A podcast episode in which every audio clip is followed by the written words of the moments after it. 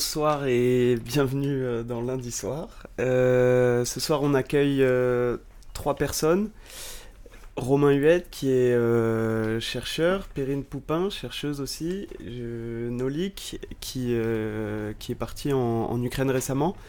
On fait cette, cette soirée lundi soir autour de, de l'Ukraine, après en avoir fait une qu'il faut absolument voir si vous ne si l'avez pas encore vue, le 7 mars, au tout début de, de la disons, de l'intensification de la, de la guerre en Ukraine, parce qu'il ne faut pas oublier que la guerre en Ukraine dure depuis euh, au moins 2014.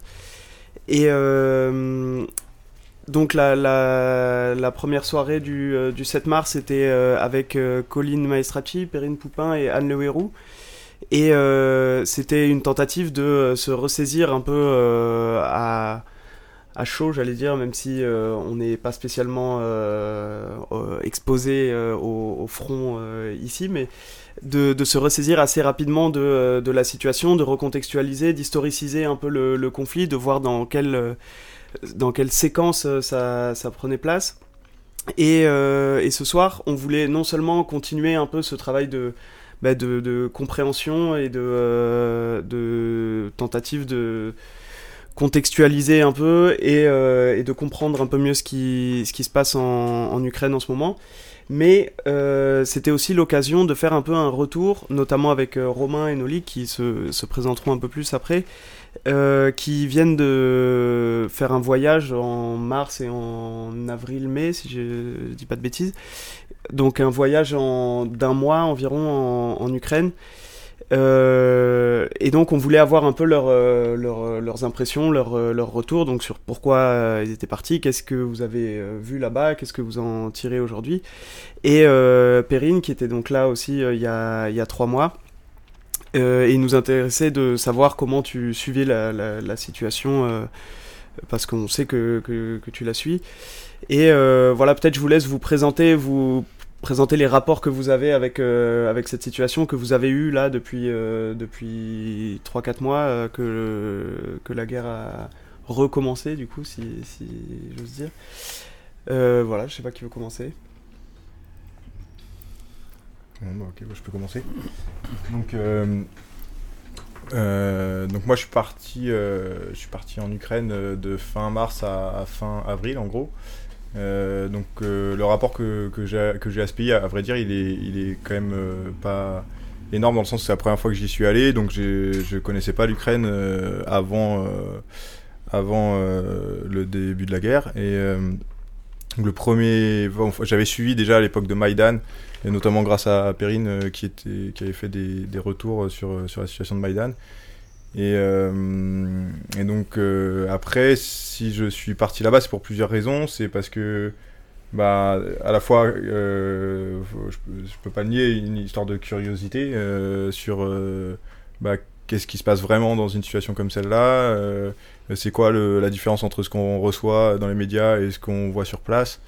et aussi, j'avais été pas mal, euh, j'étais pas mal curieux de voir qu'est-ce que qu'est-ce que c'était ces, ces, formes d'organisation qu'on qu'on voyait euh, parfois dans certains reportages euh, d'auto-organisation notamment en dehors de, de l'État.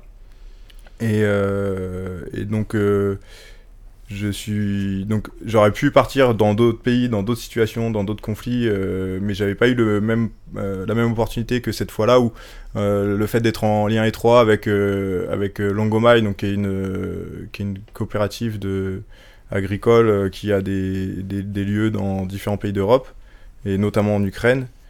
Euh, donc on avait eu une circulaire qui, appelait un peu à du soutien, à de l'aide, et notamment euh, d'aller sur place et de, pouvoir aider la coopérative dans l'accueil de, dans, l'accueil, dans leurs actions en fait, qui sont parfois des actions aussi humanitaires, même si c'est pas leur objet à la base. Euh, donc c'était un bon prétexte, et c'était, on était plusieurs, donc on était une, bande d'amis qui, nous sommes posé la question justement après cette demande pour on s'est on s'est questionné, on s'est dit est-ce qu'on irait est-ce qu'on irait pas ensemble, euh, voilà. Et donc euh, donc euh, donc à un moment donné, on a décidé de partir. On a on a on a chargé trois véhicules de de toutes sortes de, de denrées, d'objets, de, de, choses qui, qui étaient sur, sur des listes qu'on nous avait transmises pour pour pouvoir aider à la logistique et à l'accueil et tout. On savait pas vraiment ce qu'on allait faire là-bas en vrai, mais bon, mmh. on pourra en parler plus tard. Précise que vous avez rendu compte de, du voyage et de certaines analyses et de certains entretiens sur un blog que qu'on a relayé sur lundi matin, euh, dont on a relayé certains articles sur, euh, sur lundi matin. Le blog s'appelle ici transcarpathie, ici transcarpathie.wordpress. je sais pas quoi, .com. Et euh, bon voilà, ça se trouve sur, sur lundi matin. Et je crois que toi aussi, Romain, t'as as rendu compte de ton voyage sur un blog aussi ou sur un site. Oui, alors j'ai rendu compte sur, enfin, sur un journal qui s'appelle The Conversation, mais que lundi matin reproduit euh, quelques, quelques chroniques. Alors, euh, c'est à peu près euh, semblable. Hein. Moi, j'ai une connaissance de l'Ukraine assez limitée. Enfin, j'étais allé à Maïdan en, 2014 sur la place Maïdan où je m'étais fait cuisiner pendant, pendant quelques jours pour avoir un peu un point de vue de, euh, de l'intérieur de, de, ce qui se passait en fait euh, sur place, euh, sans avoir trop d'idées sans trop connaître. Et, et, et, là, évidemment, quand le, quand le début du, de la guerre a, commencé, ah, il se trouve que moi je travaille sur la, sur la question de, la guerre de façon générale. J'étais déjà allé en Syrie, en Irak, et plus précisément, ce qui m'intéresse, c'est c'est de comprendre bien sûr les ressorts subjectifs qui poussent des gens soudainement en fait à, à, ne pas tourner le dos à l'histoire, à, à, résister, à se soulever ou euh, à s'engager en fait dans, euh, dans, là en l'occurrence dans la guerre. Et euh, alors évidemment, c'est une expérience très très différente avec la Syrie, puisque la Syrie c'est un processus révolutionnaire. Là, c'est pas un processus révolutionnaire, mais je voulais quand même comprendre en fait bah, qu'est-ce qui peut animer des gens tout à fait ordinaires, c'est-à-dire absolument pas préparés à, à une telle expérience. Qu'est-ce qui peut les pousser, qu'est-ce qui peut les pousser à, à, tout simplement s'organiser et puis à, tenter de rester sur place dans des conditions quand même euh, extrêmement compliquées et, euh, et, euh, et à résister là en l'occurrence à l'invasion russe quoi.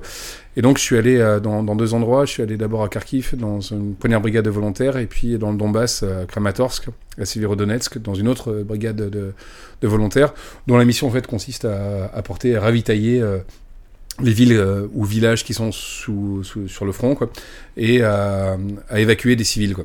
Donc l'idée, c'était vraiment de partager leur quotidien. De... Alors c'est pas seulement d'ailleurs de comprendre qu'est-ce qui les conduit à, faire ce qu'ils sont en train de faire ou quels sont les ressorts en fait qui les poussent à agir comme ils le font, mais c'est aussi euh, d'essayer de, de, mieux saisir le quotidien de la guerre parce qu'en fait on s'en fait une idée euh, très abstraite souvent. Et, et moi j'essaie d'écrire sur sur ce quotidien-là, qui, est un, qui est un quotidien, on aura probablement l'occasion d'en reparler, mais un quotidien radicalement empêché, et comment on se tient en fait euh, devant la brutalité du monde. Euh, euh, et, moi, c'est ça qui m'intéresse parce qu'en fait, on s'y tient de, manière extrêmement différente, et, et, en même temps, enfin voilà, ce que j'ai pu observer, il y a quand même une, régularité dans la façon de, vivre la guerre, et et c'est ça que j'aimerais j'aimerais arriver à écrire en, en, rendant aussi en fait en écrivant une partie un peu de de l'histoire que j'ai pu voir, euh, enfin de, tous ces gens. Euh, quand je dis des gens ordinaires, c'est que c'est des gens qui n'ont jamais manié d'armes, qui euh, n'ont pas, qui n'ont aucune expérience de ce type, quoi. Et donc, bah, si par exemple nous, il nous arrivait quelque chose de semblable, qu'est-ce qui nous fait soit partir, soit fuir, soit se mettre un peu de côté, ou qu'est-ce qui nous ferait en fait tout simplement nous, redresser et puis affronter, affronter ce, ce sinistre réel. Merci Perrine, je ne sais pas si tu veux dire un mot. Si, ben, moi en fait je, je mène une, on peut dire une aventure au long cours euh, en Russie, en Ukraine depuis 2007. Et euh, le premier pays où je suis allée c'était en Russie. Euh, la Libye, ou en tout cas le contexte c'était d'écrire un doctorat sur des mouvements politiques en Russie, notamment à, à Moscou. Et hum, j'ai vécu trois ans en fait à Moscou et pour, ne pas revenir en France, je, suis allée m'installer en Ukraine, donc c'était vers 2010 euh, jusqu'à euh, la révolution euh, de Maïdan. Et, donc c'est intéressant en fait de, voir un peu l'histoire de ces pays récentes et, et plus, et moins récentes. Et moi je suis allée en Russie, en Ukraine, pas pour chercher la guerre, pas par curiosité, mais enfin par curiosité on peut dire du passé historique, de, des expériences ordinaires euh, de Russes et d'Ukrainiens. Et donc j'ai rencontré la guerre euh, quand j'étais déjà dans ces, euh, dans ces pays-là. Et, j'avais vécu aussi trois ans en Ukraine, donc jusqu'à la, révolution de Maïdan. Et, et, depuis 2000, enfin après ces trois plus trois ans, enfin chaque année je vais soit en Russie, soit en Ukraine, plusieurs mois. Et la dernière fois que je suis allée en Ukraine, c'était en 2018. J'avais fait en fait un, travail sur les violences faites aux femmes, les violences faites aux femmes dans, dans, le Donbass. En fait, des femmes qui avaient été volontaires pour par exemple ravitailler euh, des soldats ukrainiens et qui s'étaient fait en fait kidnapper par euh, des forces d'occupation euh, de DNR, enfin de la République autoproclamée du Donbass, et qui avaient réussi à s'échapper et puis de voir un peu leur itinéraire après, après ces expériences-là. Et, et, donc depuis février 2020, bah, d'aider justement, grâce à tous ces réseaux en fait en Russie et en Ukraine, euh, aider bah, les, les, amis, les connaissances, les camarades qui sont sur le front euh, en Ukraine, aider aussi les réseaux, en fait, bah, on en parlera, les réseaux de bah, d'aide, d'entraide euh, à l'intérieur de l'Ukraine, et aussi d'aider en fait bah, des réfugiés ukrainiens qui, qui viennent en Europe ou qui passent par la Russie, donc aussi de, de mobiliser des réseaux russes pour pouvoir bah, accueillir des Ukrainiens qui ont été déportés d'Ukraine. Et, euh, et, voilà, pour euh, commencer. Merci. Euh, on s'était dit que peut-être une des questions que, qui vous avait d'une manière ou d'une autre interpellé, alors je sais pas qui, à quel point, etc., mais c'était la question de l'auto-organisation dont tu as un peu parlé. Euh, sur laquelle évidemment il y a tout un fantasme à, ne pas se faire ou à défaire, je sais pas, qui, euh, qui serait que en temps de guerre euh, il y a une auto-organisation qui est en même temps la construction d'un monde radicalement, disons, différent de l'administration étatique, etc. Et, pour autant, ça ne veut pas dire que l'auto-organisation n'est pas, n'est pas intéressante. J'aimerais, enfin, ce serait intéressant de que vous racontiez un peu ce que vous, vous avez vu en termes de, ben, d'auto-organisation de ces groupes de volontaires qui euh, ne sont pas exactement euh, des... Euh, qui, sont pas dans l'armée, si j'ai bien compris, et quel, quel, quel, rapport ils entretiennent avec l'effort de guerre plus classique, militaire, etc. Est-ce que est-ce qu'ils sont coordonnés? Est-ce que et comment comment se sont créés ces groupes-là de, de volontaires? Et qu'est-ce que vous vous en avez vu et retiré, disons? Eh ben, je sais pas, peut-être que je peux, je peux dire un peu euh, ce que, ce que j'ai vu, ce que j'ai ressenti. Euh, euh, déjà, bah, ce que je peux dire, c'est que, je l'ai pas précisé avant, mais donc moi, donc dans le mois que j'ai passé là-bas, il y a une, moitié que j'ai passé dans une ferme de cette coopérative de Longomaille, plutôt à aider sur place à faire des, travaux liés aux travaux de la ferme pour euh, soulager euh, les gens qui sont là-bas, qui du coup sont complètement euh, accaparés par la situation et à faire du lien et à acheminer des choses et à faire de la logistique et etc. Et l'autre moitié, je l'ai passé avec un Ukrainien que j'ai rencontré là-bas, qui s'appelle Sergei et qui qui, qui lui-même a enfin est partie prenante dans, une ou plusieurs entreprises, des petites entreprises à Kiev euh, et, donc voilà, donc moi j'ai passé beaucoup de temps, enfin quasiment tout mon temps où j'ai voyagé, je l'ai passé avec lui. Euh, et euh, en fait j'ai été une première fois à Kiev, donc au moment où c'était encore assiégé, donc juste avant les événements qui ont été très publicisés, enfin où il y a eu beaucoup de communication, notamment sur les massacres qu'il y a eu à Boucha et dans, dans, les, dans les villes autour de Kiev. Donc c'était un premier, c'était vraiment le premier contact avec avec le côté plus on va dire euh, guerre puisque en fait euh, moi là où j'étais c'est en Transcarpathie la Transcarpathie c'est quand même euh, vraiment très épargné par ailleurs enfin on peut dire que c'est pas la guerre là-bas et que enfin en tout cas c'est il y a beaucoup d'accueil de, réfugiés donc il y a un rapport à la guerre mais c'est pas la guerre au sens militaire du terme et et donc voilà, donc je suis allé une première fois à, Kiev, donc dans, ce, dans, dans, dans cette situation-là, et euh, je suis allé une deuxième fois juste après que les territoires aient été libérés par les Russes, euh, au moment où, où, l'armée russe s'est redéployée pour aller dans le, pour aller renforcer les positions dans, le Donbass. Et, euh, et, je suis aussi allé à Zaporizhia. Et donc, donc en gros, les missions qu'on a prises, c'était de euh, d'aller rencontrer euh, des gens qui s'organisent euh,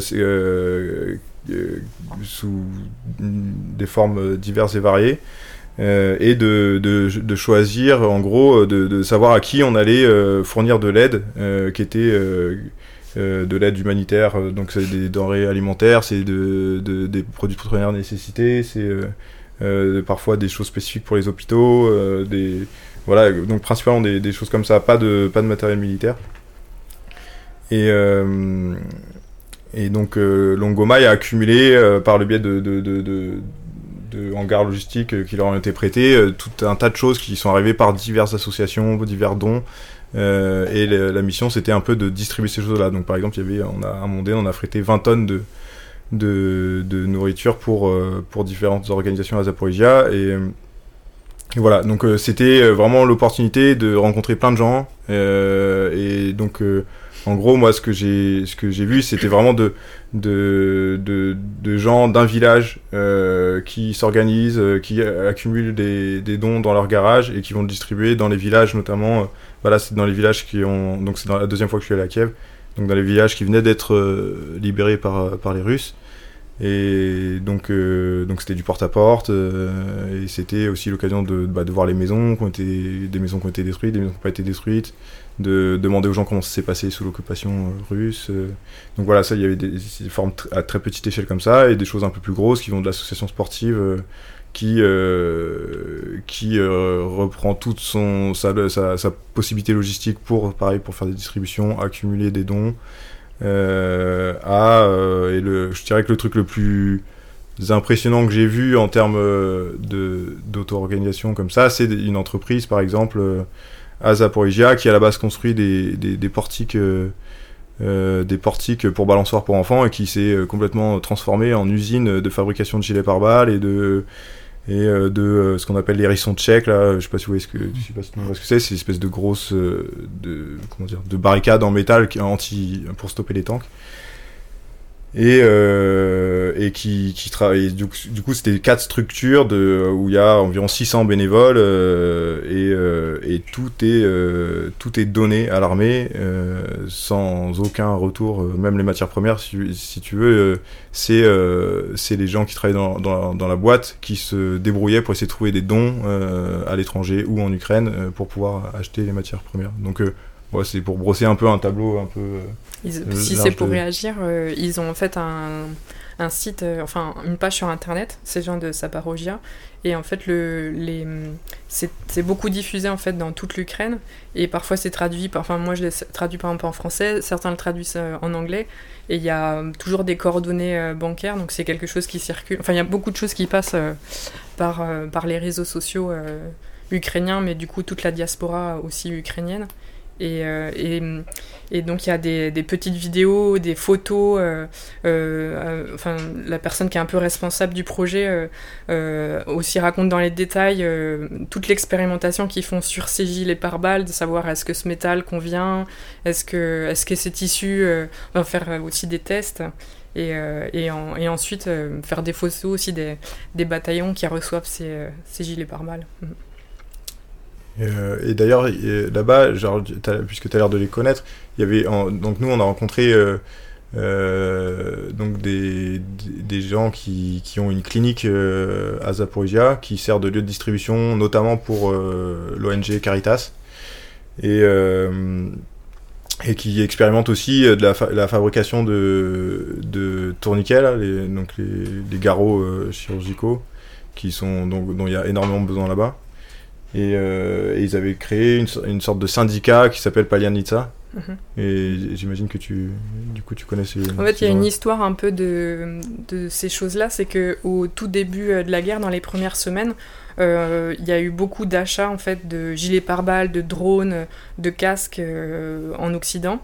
Et c'était difficile parfois de les faire venir notamment à la frontière en fait euh, avec la Pologne parce que toutes les, euh, toutes les choses qu'on pouvait acheter en fait étaient euh, réquisitionnées par l'armée.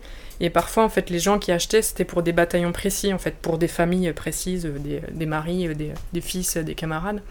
Et, et c'était difficile voilà de enfin, une manière enfin, sur le plan logistique de les acheminer. Et après, il y a eu l'idée qui a émergé, en fait, pourquoi ne pas faire justement sur place, en fait, et donc de reconvertir des, soit des entreprises, mais aussi parfois des ateliers d'artistes, enfin tout type de, d'espace en fait pour pouvoir fabriquer sur place les choses. Donc il y a différentes voilà initiatives qui se qui se superposent. Ouais, peut-être juste pour, euh, pour situer, en fait, dans la façon dont les civils s'organisent, il y a ce qu'on appelle la défense territoriale. Donc là, c'est plutôt les gens qui prennent les, armes et qui sont sous contrôle de l'armée. Et ce qu'on appelle peut-être les brigades volontaires, euh, où euh, c'est plutôt sur des missions humanitaires, des missions de, secours, etc. Et les, défenses territoriales sont tout à fait liées à l'armée, en tout cas sous leur commandement, etc. Et en fait, enfin moi, j'avoue que été un peu fasciné en fait par euh, cette capacité d'auto-organisation, enfin, en tout cas très rapide, j'ai l'impression de ne pas l'avoir vu dans d'autres contextes. Et en même temps, en fait, euh, euh, ce qui est assez certain, c'est que Enfin, l'expérience de la guerre, c'est assez triste de le dire de cette façon-là, mais euh, l'expérience de la guerre, c'est l'expérience de l'effondrement du monde. C'est un effondrement qui est matériel. Euh, c'est évidemment les destructions. C'est euh, le fait qu'il n'y a, plus rien de stable. La solidité du monde n'existe plus. Il y a quelque chose d'une incertitude, d'une précarité extrêmement fondamentale. Et c'est bien sûr l'effondrement aussi des relations, des vies humaines, et en fait, ça a des conséquences euh, psychologiques évidemment immenses qu'on peut pas vivre seul. En tout cas, euh, c'est extrêmement dur de les vivre seul. Et ce qui est certain, c'est que ça, produit en fait des formes de solidarité euh, extrêmement fortes. Je, je, suis pas en train de les, idéaliser en disant c'est génial, ça produit des formes de solidarité qu'on n'a pas en temps de paix, quoi. ça produit quand même des formes de solidarité, alors qui durent en tout cas le, temps de la guerre et qui, je pense, et peut-être Perrine, toi, tu, je pense que tu, tu, connais beaucoup mieux la situation et tu pourras nous éclairer sur ce point-là. Mais ce qui m'a paru assez évident, c'est qu'il y avait une habitude de l'auto-organisation, c'est-à-dire qu'il y avait une, une, capacité en fait à faire des choses dans le creux de l'État, dans le vide de l'État, euh, et que c'était assez évident. Et en tout cas, plusieurs euh, volontaires me disaient on va pas attendre, on va pas attendre que, l'État intervienne là-dessus. Euh, on agit déjà. Quoi. Donc il y avait déjà des réseaux qui étaient existants et qui se réactivent et qui se réactivent de façon. Alors cette fois-ci, au lieu de se réactiver de temps en temps, là, elles se réactivent de façon absolument permanente. Quoi. Et j'ai une anecdote moi qui m'a fait qui me fait un peu sourire, mais c'était, euh, c'était euh, dans l'est, euh, genre je sais pas dans quelle ville, euh, il y avait un musée dont on pensait qu'il s'était fait piller quoi. Et donc les œuvres d'art avaient disparu.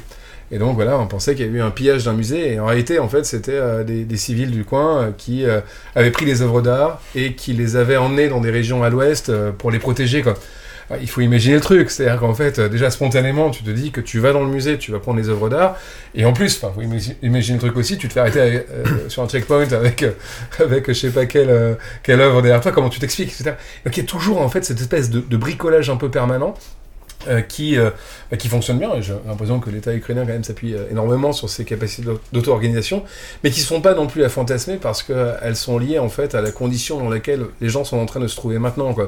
En termes de, de projets politiques ou en termes de une espèce d'auto-organisation qui aurait une une puissance politique dans, dans l'avenir, j'ai quelques doutes, mais en même temps, c'est beaucoup trop tôt pour, pour le penser. Et, et, euh, ça, pose, ça pose déjà les questions de, de l'après-guerre, quoi, du moment de la paix, ou comment toutes ces expériences qui ont été accumulées, euh, elles, vont, elles vont se traduire concrètement quand on aura un État qui reviendra, quand on aura enfin, des institutions qui refonctionneront, etc. Quoi. Mais euh, enfin, moi, j'étais quand même assez impressionné en fait par euh, cette capacité de ne jamais attendre en fait quoi que ce soit, enfin pas grand chose en tout cas, mais pas grand chose de l'État euh, pour, pour agir. Bah, disons que les pratiques euh, de l'auto-organisation, elles sont pas nées euh, en février 2022. Il y a, c'est vrai que le, enfin, il y a eu beaucoup euh, qui a été fait pendant la révolution 2013-2014 à Maïdan.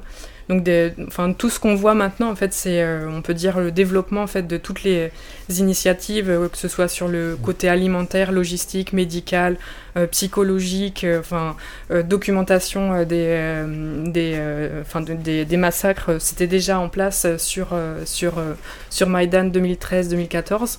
Il y a un autre élément aussi, c'est qu'on est dans des pays, c'est un peu comme la Russie aussi, ce que j'ai vu dans d'autres mobilisations en Russie, dans le Grand Nord de, du pays. En fait, c'est vrai que c'est des pays, mais on pourrait en voir dans plein de pays du monde, c'est des pays où règne bah, la logique de la débrouille. En fait, l'État est, pas là, et, ou alors s'il est là, c'est pour vous réprimer ou vous, ou vous voler.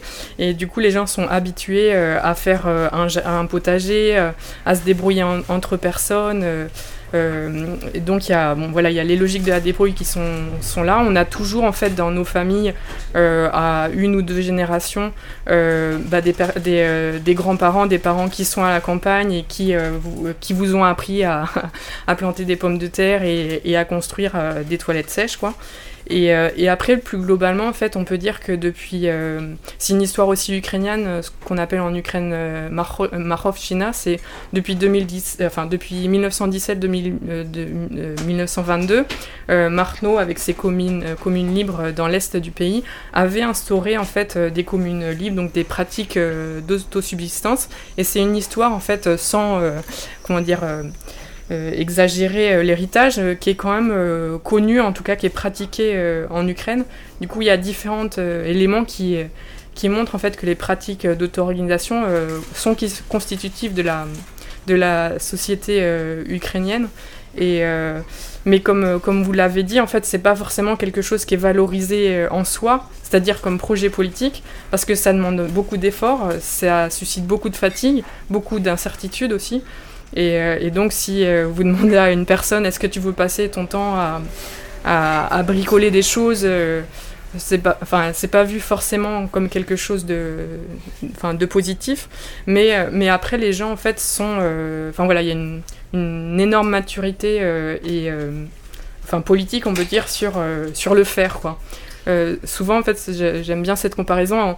En, France, en fait, quand il y a des, des, mobilisations, enfin, dans certains milieux politiques, on peut dire, euh, dans les premiers jours, on aura euh, on peut dire des, tracts, des textes, un appel, des choses comme ça. En Ukraine et, dans des milieux un peu, enfin dans certaines mobilisations en Russie aussi, dans des régions, on va avoir un village dans la ville, on va avoir un site d'occupation euh, avec tout ce, dont on a besoin. Donc on peut dire en fait qu'on a beaucoup à apprendre s'il y a des leçons politiques euh, à apprendre de Maïdan et de ce qui se passe euh, dans la guerre. C'est pas seulement une histoire de victimes de, bah l'Empire russe, on peut dire, sur l'Ukraine, mais c'est aussi de, pratiques en fait, d'auto-organisation qui étaient déjà là et qui se renforcent et qui circulent en Russie dans le contexte de la guerre. C'est vrai que sur ces pratiques d'auto-organisation, enfin sur leur caractère euh, assez précaire aussi et assez épuisant, euh, je me mm. souviens à, Dnipro où euh, c'est un endroit où il y avait des flux de réfugiés extrêmement importants et donc, c'est demain, vous êtes dans une ville et d'un coup, vous voyez des milliers et des milliers de personnes arriver. Donc, gens s'organisent pour essayer d'accueillir les personnes, d'essayer de, de, les loger, etc. Et donc, moi, les personnes que j'ai vues étaient épuisées parce que euh, ça fait euh, quatre lieux euh, qu'elles sont en train de faire. Premier lieu, elles avaient trouvé une école, mais au bout d'un moment, la directrice de l'école les a virées. Ensuite, ils ont trouvé une, un, centre de fitness en c'est assez pratique qu'il y a des douches et des trucs comme ça, donc c'est assez facile c'est assez commode en fait pour héberger les gens. L'appareil, en fait, là c'est le moment où Nipro étant relativement épargné par la guerre, il y a un peu un mixte entre l'économie de paix et l'économie de guerre. Donc à un moment donné, le, euh, patron du fitness, il dit bon bah il, faut il dégager parce que là en fait euh, je vais réouvrir quoi. Euh, et donc il y, a, un truc un peu un éreintant d'une espèce de, construction de quelque chose qui se fait toujours sur, du fragile quoi. Et, en cela le, mot débrouille en fait est, juste quoi. C'est-à-dire qu'en fait c'est une espèce d'ajustement de façon assez permanente à une situation qui, bah, qui se transforme tout le temps. Sur ça, je me demandais, est-ce qu'il y a des formes de, de d'attente de, reconnaissance ou même euh, une, une je sais pas une sorte de politisation de ces engagements là qui euh, donc euh, des gens se mettent à créer un groupe de volontaires à faire de l'aide humanitaire à apporter des choses au front ils trouvent un lieu dans lequel ils peuvent accueillir des gens ce lieu se fait, comme tu disais là, ça, doit changer, il faut changer de lieu, etc. Est-ce que euh, du coup il en, il en sort des, je sais pas, des, des, demandes, des revendications envers l'État ou juste les gens se disent non, on n'a rien à demander, il faut se débrouiller quoi qu'il arrive seul et vous voyez ce rapport entre le, la débrouille pratique immédiate, spontanée un peu, et euh, le, le, degré potentiel euh, hmm. d'attente, de, de, reconnaissance qu'on peut vouloir euh, obtenir à, cause de ça ou pour le faire mieux, etc. Moi j'ai l'impression qu'il se forment d'abord et avant tout des savoirs, quoi. clairement, parce que en fait vous êtes confronté à des situations auxquelles vous n'avez jamais été confronté, et que, de toute évidence les gens apprennent énormément de choses dans, dans leur quotidien, et la plupart des gens que j'ai rencontrés, moi, n'étaient pas du tout socialisés au niveau du politique, quoi, n'étaient pas engagés, se désintéressaient de façon générale à la politique. Euh, là, en fait, c'est le monde qui les a rattrapés, quoi. Ils, ont été euh, placés dans une situation, en fait, ils pouvaient pas, en fait, contourner la question du monde, la question du politique. En revanche, pour l'instant, mais c'est en même temps, ils sont dans le temps de l'action, ils sont dans le temps de, la guerre. Je pense que euh, la capacité à se dire de qu'est-ce qu'ils pourraient conclure de toutes ces expériences qu'ils sont en train de faire maintenant, et puis dans quelle mesure elles pourraient se transformer en une espèce de revendication qui aura une, quelques consistances d'un point de vue politique, je pense que c'est beaucoup trop tôt, quoi. Mais Ouais, peut-être que bah, J'avoue que moi je me suis pas mal posé la question parce que parce que c'est vrai que ce que j'ai trouvé euh, assez euh, ce qui m'a ce qui m'a surpris en fait c'est que c'est de voir euh, après je parle évidemment en tant que bon français qui est habitué aux institutions super fortes ultra présentes et que du coup les gens ici payent des impôts et qu'ils exigent en retour bon voilà on est dans une forme d'état providence donc on sait ce que c'est et c'est vrai que quand là-bas, c'est quand même hyper différent. Et, et quand j'ai vu, par exemple, euh, donc euh, c'est justement une anecdote qui me, enfin ça m'a fait penser à une anecdote euh, ta, ta question tout à l'heure, c'est que en fait j'ai rencontré bah, par le biais de Sergei évidemment, donc un, un, un, gars qui qui a une entreprise de traiteurs euh, et qui euh, fournissait euh, des bataillons de volontaires et enfin de défense territoriale et la police. Et, en fait, je me suis dit, mais alors du coup, ils travaillent tous tous ces employés et lui, ils travaillent bénévolement.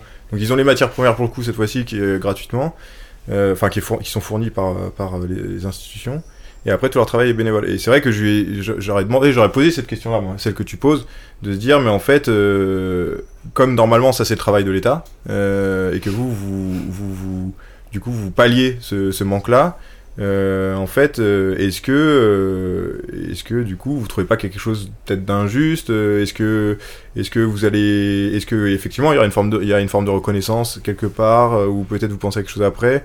Et euh, il me disait bah non là pour l'instant dans le moment euh, on pense qu'on on fait ce qu'on a à faire. Euh, ce qu'il faut c'est défendre le pays contre contre l'invasion russe et donc on fait depuis là où on est ce qu'on peut. Et après moi je me suis dit ah mais oui mais en fait euh, j'ai pas assez la logique capitaliste du coup je me dis en fait ils font ça mais aussi quelque part ils mettent un pied dans un marché et que probablement et du coup je leur dis est-ce que après potentiellement vous allez garder ces marchés là est-ce que c'est pas une opportunité aussi pour vous bah de d'être dans une logique entrepreneuriale en fait? Et, euh, ils m'ont dit euh, ah non pas du tout euh, euh genre euh, bah après c'est des marchés publics donc il y a un appel d'offres et que c'est probablement pas nous qui l'aurons donc non et du coup c'est vrai que je suis resté un peu enfin c'était une je sais pas si je peux appeler ça une leçon mais c'est vrai que c'est un une attitude que, que, qui, qui, qui, est pas commune en tout cas dans un pays comme la France ça me paraît quasiment quasiment impossible d'avoir un tel une, une, un comment dire un tel don euh, à cette échelle-là euh, pour l'État. Euh, et c'est ça qui m'a beaucoup surpris. Pas tant l'auto-organisation, tous les trucs solidaires de, de, gens qui vont aider les autres, qui sont fait bombarder leur maison, à leur apporter à manger, tout ça, ça paraît évident. Je pense que ça, le commun des mortels le comprend. Mais c'est vrai que ces situations-là étaient beaucoup plus nouvelles et, étonnantes à mon sens. Et, ce que j'ai ce que j'ai constaté aussi, c'est que c'est une espèce de flegme euh, par rapport à ça, où tu, tu j'ai senti que que les gens n'étaient pas du tout, les gens que j'ai rencontrés en tout cas, n'avaient pas du tout euh, un rapport naïf à l'État. C'est-à-dire ils sont tout à fait, euh, c'est pas c'est pas naïf dans le sens où ils savent très bien que l'État est absent et qu'il devrait l'être à certains endroits et que l'argent devrait être distribué, qu'il y a de la corruption. Voilà, évidemment les gens sont conscients de ça. Et, mais ça n'empêche pas que, que, ça, les, ça, ça, crée pas. J'ai pas eu du sentiment que ça crée de l'aigreur en fait euh, de, de venir euh, remplacer là où l'État ne fonctionnait pas. Je pense que ce serait, enfin, c'est un peu problématique d'imaginer la société ukrainienne comme quelque chose d'homogène. Et euh, en fait, peut-être que dans des rencontres un peu comme ça, fortuites, effectivement, on peut bah, rencontrer beaucoup de personnes ordinaires, mais la société civile, enfin ce qu'on appelle association, euh, différentes forces en fait euh, euh, d'avocats ou de militants en fait est aussi enfin très complexe et très bien constitué en Ukraine et en fait derrière chacun de ces mouvements enfin d'entraide de enfin d'aide militaire en fait il y a il y a des gens derrière en fait des juristes ou des ou même des, militants qui formulent en fait des revendications par rapport à l'État. Ben, un exemple concret, par exemple, la défense territoriale, en fait, c'est des volontaires. C'est-à-dire, c'est des gens qui, euh, qui s'engagent depuis 3-4 mois en fait de manière gratuite dans la défense territoriale. Il y a un moment en fait certaines personnes ont dit bon ok on s'engage de manière volontaire, on le fait avec tout notre cœur et toutes, toutes, nos, toutes nos pensées, mais on ne peut pas travailler en même temps euh, on a des, euh, des, loyers à payer, euh, on a des familles à nourrir, comment on fait? Et du coup, eh ben, il y a eu, voilà, des, on peut dire des bataillons d'avocats, de, militants, enfin de soldats, à, à, pousser en fait des projets de loi au Parlement ukrainien pour donner en fait, ben voilà, des bah, argent en fait aux, personnes qui étaient dans la défense territoriale. Et pareil, quand fait j'étais euh, sur les histoires du Donbass, sur les violences sexuelles, euh, enfin sexuelles et autres. Euh, faites aux femmes. Au, départ, en fait, les, les, gens qui étaient, étaient victimes de violences de guerre n'étaient pas reconnus de manière genre juridique et politique. Et ben là, de, la même manière, en fait, il y a eu depuis, c'est intéressant en fait, depuis la société civile. Donc c'est pas genre des députés, c'est pas un État qui a dit euh, il se passe quelque chose, on va faire semblant de faire des lois. En fait, c'est des, euh, on peut dire des lobbying euh, de de, enfin de, d'associations qui ont créé en fait des lois et qui le déposent comme ça au Parlement en disant bah en fait nous on veut ça et, et cette manière de voir on pourrait dire une certaine réforme de l'Ukraine, c'est euh, né dans Maïdan. Mmh. Euh, Maïdan, en fait, au départ, ok, c'était quelques milliers, enfin quelques milliers de, de, personnes qui se sont euh, réunies en novembre 2013 euh, parce qu'en fait le président Yanukovych avait décidé de mettre fin à un accord commercial, mais donc quelques milliers de personnes qui étaient plutôt en fait enfin, libérales démocrates, on peut dire des journalistes, des étudiants, mais comme ces personnes se sont fait réprimer très violemment, on a eu en fait euh, bah, tout un pays, on peut dire, qui est par solidarité, par euh, choc par rapport à ces répressions, qui sont descendus sur euh, la place de Maïdan et qui en fait, bon voilà, demandaient que, le, que le président, le gouvernement dégage, mais aussi en fait bah, qu'il y ait un, enfin, un éloignement de la Russie, c'est-à-dire travailler contre la corruption, travailler à tous ces étages, c'est-à-dire euh, dans la justice, dans la politique, et on a vu en fait dans les ministères, donc qui étaient vacants avec les, portes qui claquaient au vent, euh, des gens dans chacune de leurs professions en fait aller euh, occuper, notamment le ministère de la Culture, de l'Éducation et d'autres, occuper ces locaux en disant non, nous on veut un, un organigramme du ministère, on veut en fait des choses précises par rapport à à ça. Et en fait, l'idée que, qu'on entend souvent dire en Ukraine, c'est euh, la guerre, euh, c'est un obstacle euh, à, à, ce processus en fait de transformation de l'Ukraine.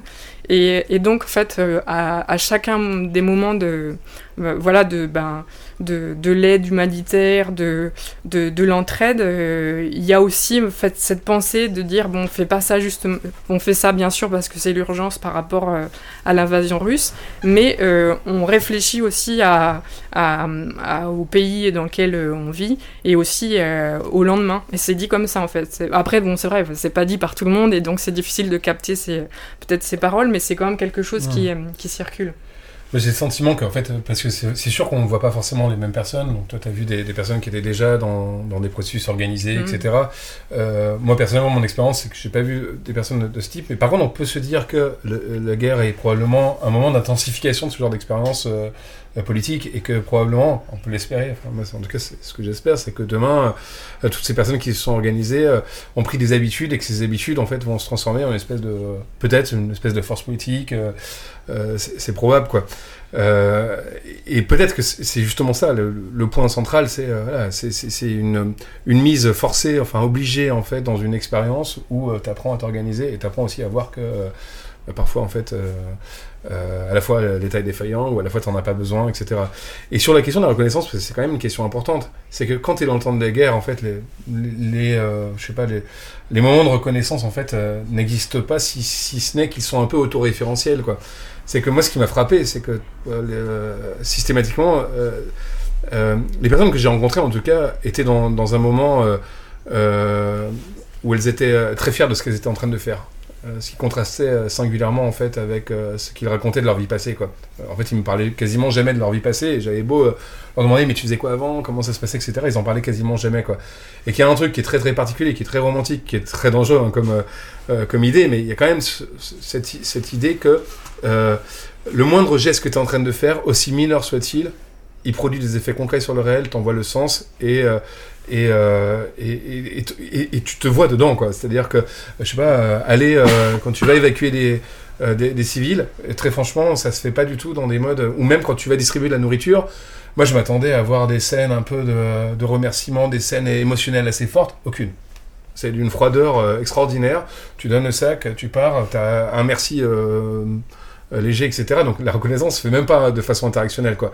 Par contre, en fait, euh, ce que tu as fait depuis le début de la journée euh, jusqu'à la fin de la journée, euh, tu as l'impression que, bah, que tu es, vraiment un sujet de sujet d'histoire, que tu as vraiment une relation active dans le monde. Et c'est ça qui est terrible, c'est que, c'est que la guerre te pousse en fait à avoir une certaine relation active avec le monde. Et la question qui se pose, c'est aussi l'après. C'est-à-dire quand tu vas devoir retourner dans, l'anonymat, dans l'indifférence, dans l'invisibilité, quand tu vas, devoir retourner dans des, dans des activités qui, n'ont pas, pas toujours euh, beaucoup d'épaisseur, en tout cas qui ne sont pas reconnus. Euh, comment tu arrives à gérer ce, genre de choses quoi. Et euh, en tout cas, c'est des choses qu'on commence à voir dans certaines, certaines villes. Enfin, je suis encore en contact avec les gens à, Kharkiv où, comme les Russes ont été un peu éloignés, la guerre se fait moins sentir. Quand je dis qu'elle se fait moins sentir, c'est qu'il y a moins d'explosions. Quoi. la guerre est absolument toujours présente, mais elle se fait moins sentir physiquement, sensiblement. Quoi. Et donc, bah, tu as des gens qui retournent travailler parce que effectivement, ils n'ont pas de salaire depuis le début. Ils sont 24 sur 24, 7 jours sur 7 avec les mêmes gens, etc. Donc, et là, on est dans, des moments en fait où euh, tu, tu, essaies de retrouver une vie normale et en même temps, la guerre n'est pas finie. Tu sais aussi qu'elle n'est pas finie. Et donc, il y a une espèce de, mélange entre les deux qui est, euh, psychologiquement extrêmement dur à, faire, quoi. Enfin, à accepter, à assumer, quoi. Enfin, une la guerre, c'est quand même une un bouleversement biographique, c'est que d'un coup, euh, toute sa biographie, elle explose euh, littéralement, quoi. Elle est reconfigurée absolument autrement, quoi. Quand tu retournes dans la vie normale, c'est quasiment une reconversion biographique. Enfin, et, euh, ça, enfin, il va falloir suivre ça de, près, et, notamment aussi sur qu'est-ce que ça fait aussi sur l'unité des gens qui ont travaillé ensemble pendant. Moi, quand j'y étais, ça faisait 2-3 mois qu'ils étaient ensemble, quoi. voilà, comment, comment tout ce qu'ils ont fait en commun, toute cette expérience commune, elle a encore un avenir. Mmh, juste euh, je, avant qu'on reparte sur, euh, sur autre chose, je voulais revenir rapidement sur euh, Maïdan parce que tu en as parlé un peu là. Et une des choses qui, qui moi, m'avait frappé, c'est le fait que tout le monde relie. Enfin, en fait, on peut pas comprendre ce qui se passe aujourd'hui sans parler de Maïdan. Et d'ailleurs, la guerre dans le Donbass, l'annexion de la Crimée, c'est en 2014, c'est juste après le Maïdan, c'est directement lié évidemment. Euh, et, donc, à la fois, la guerre, elle est complètement dans la continuité du Maïdan, et à la fois, euh, le Maïdan, c'est aussi euh, un mouvement contre la corruption, contre une certaine gestion de l'État, une certaine, un certain impérialisme aussi de, de, la Russie. Et, et, du coup, en un sens, on voit très bien en quoi la guerre, elle, elle, poursuit l'œuvre de Maïdan. On veut se débarrasser de cette influence-là, on veut se tourner vers l'Europe, et bon, c'est tous les jours aux infos. Hein, voit très bien ce, lien. Euh, et en même temps, sur euh, cette histoire de corruption, t'es passé assez vite dessus, mais euh, est-ce que tu disais la guerre plutôt elle met fin là, elle, arrête un processus de réforme de l'État ou de, de, bah, de, combat contre la corruption? Et ça, du coup, je me demandais politiquement, est-ce que Zelensky, qui s'est fait élire en grande partie sur un programme anti-corruption, est-ce qu'il euh, y avait un, début de. Enfin, un début. Est-ce qu'il y avait un processus euh, de. Ben voilà, de changement, de, de, réforme, et euh, où il en est maintenant, et où il en est aussi dans les discours que vous, vous avez pu voir, enfin entendre, pardon, dans, vos voyages? Est-ce que les, gens font la guerre aussi pour reconstruire un État complètement neuf, nouveau? Est-ce qu'il y a un projet politique dans la guerre, ou est-ce qu'il il y a juste une union nationale contre la Russie ce qui est intéressant sur euh, la place Maïdan, en fait, elle, a, elle, aussi, elle n'a pas commencé en, en novembre 2013-2014. En fait, la place centrale de Kiev, donc Maïdan, ça a toujours été un lieu très fort de mobilisation depuis la fin des années 80, on peut dire, donc de, la chute de la période soviétique. Et en fait, de manière régulière, on peut dire un peu c'est la, colonne vertébrale en fait des, mobilisations où, euh, bah voilà, il, euh, bah, justement pour la désoviétisation, pour les réformes de l'État, pour différents thèmes. Euh, et, donc, ce que je disais, en fait, c'est que euh, euh, il y avait ces revendications, en fait, sur Maïdan 2013-2014. donc voilà, on ne veut plus être le petit frère de la Russie. On veut se détacher de ce modèle de corruption qui est le modèle de la Russie actuellement. Et, donc, il y avait bah, une des revendications, on peut dire, de Maïdan, c'est réforme, mais bon, réforme dans un sens, voilà, on peut l'analyser de manière différente. Enfin, c'est pas forcément réformiste, ça peut être comme je l'ai dit, avec des pratiques très différentes. Et, euh, le fait, en fait, bah, dès le printemps 2014, euh, la guerre du Donbass commence, donc euh, avec l'annexion de la Crimée par les forces russes, par l'annexion aussi de, de, la région du Donbass et de Lugansk par des forces pro-russes et, russes. donc on a en fait, on voit bien en fait bah, l'énergie qui était mise en fait pour euh, réformer un pays, pour transformer des institutions, a, été complètement stoppé parce que bah, y a l'urgence en fait, de se battre euh, contre euh, bah, l'envahisseur russe. Et, et, du coup, Zelensky, ouais, il a été, il a été élu sur un programme anticorruption, mais il était assez critiqué. Enfin, il a été élu avec beaucoup de, de suffrages, mais il était assez critiqué justement parce que pendant un moment, en fait, il a voulu négocier avec la Russie. Enfin, il y avait tout un moment un peu comme ça enfin difficile. Euh, euh, euh, et, la guerre, bah voilà, lui a redonné une bonne réputation, on peut dire. Après, bon, voilà, on peut l'interpréter de manière différente, mais il y a, voilà, cette, idée de,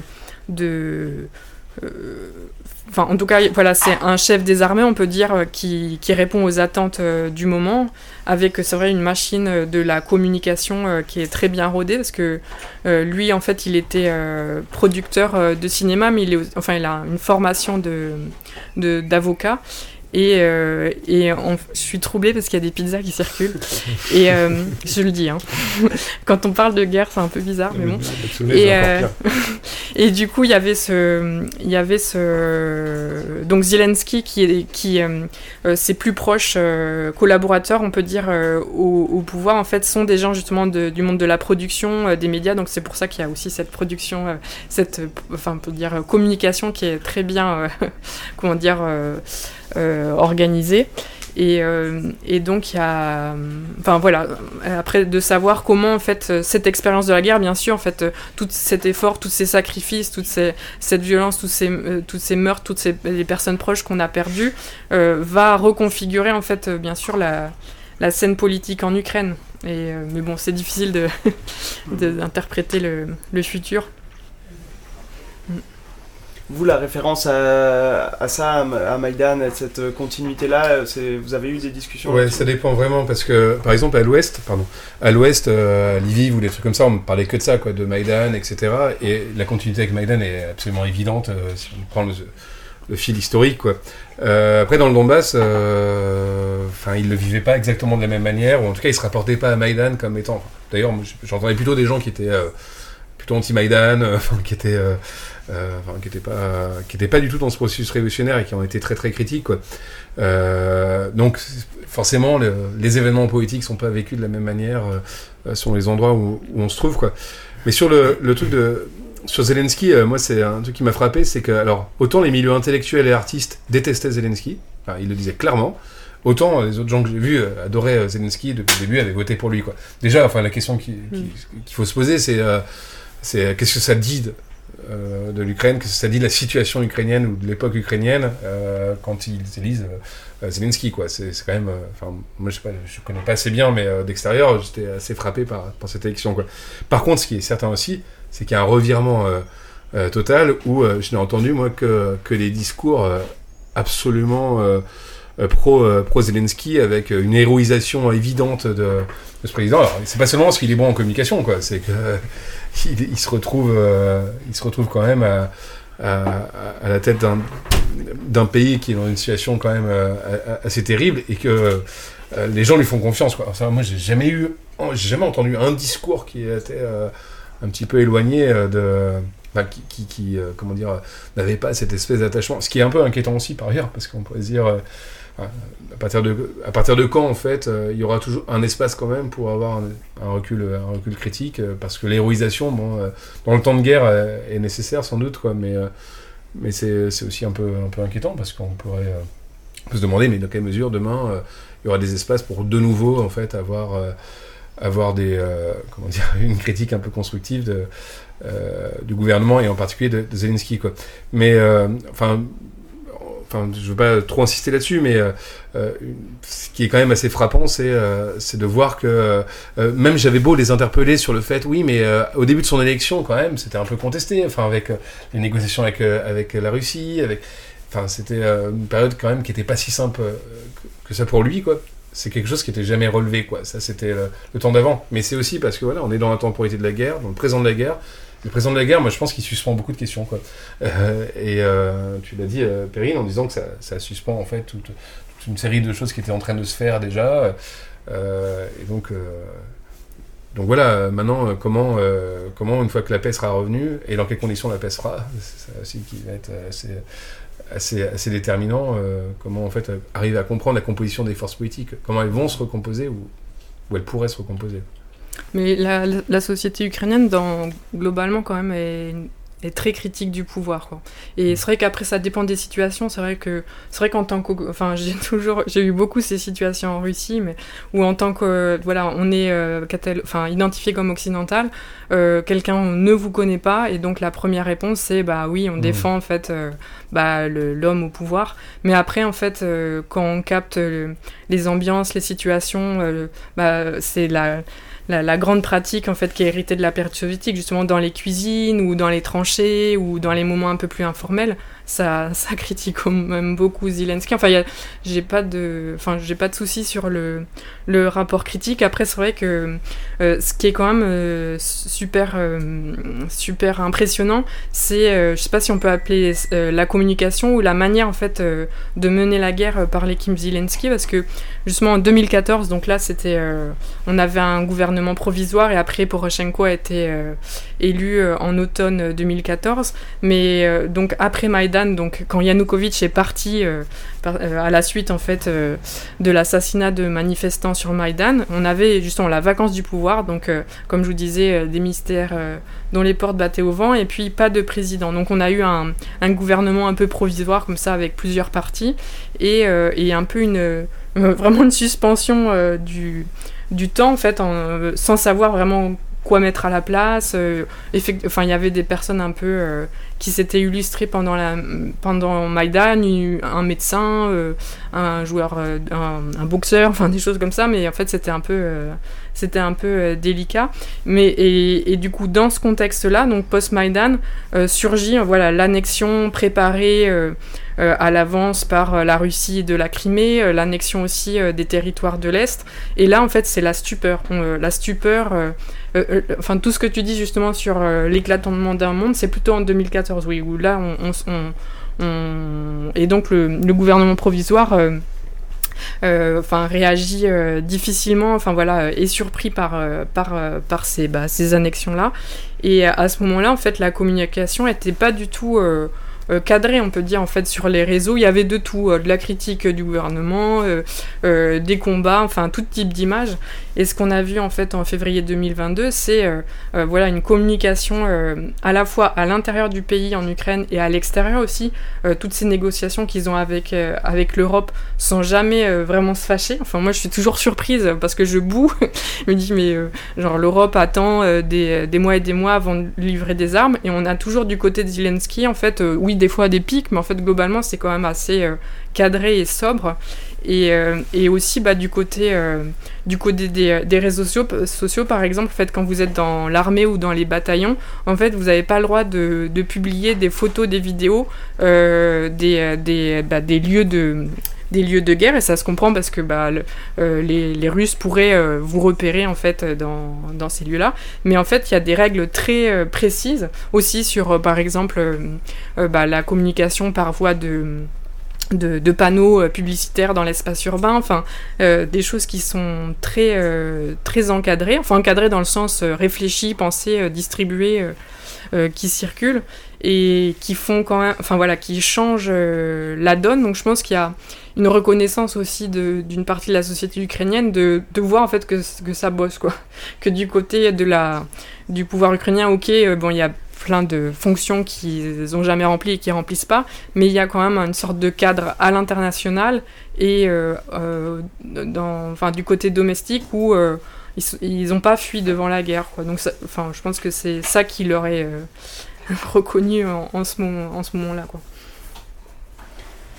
Moi, je me demandais aussi, il me semblait que, que toi, tu avais aussi croisé des, des gens qui avait un discours contre la guerre et euh, contre, euh, contre tout type de guerre, pour le dire, euh, un discours pacifiste en fait. Et, et, je me demandais à quel point.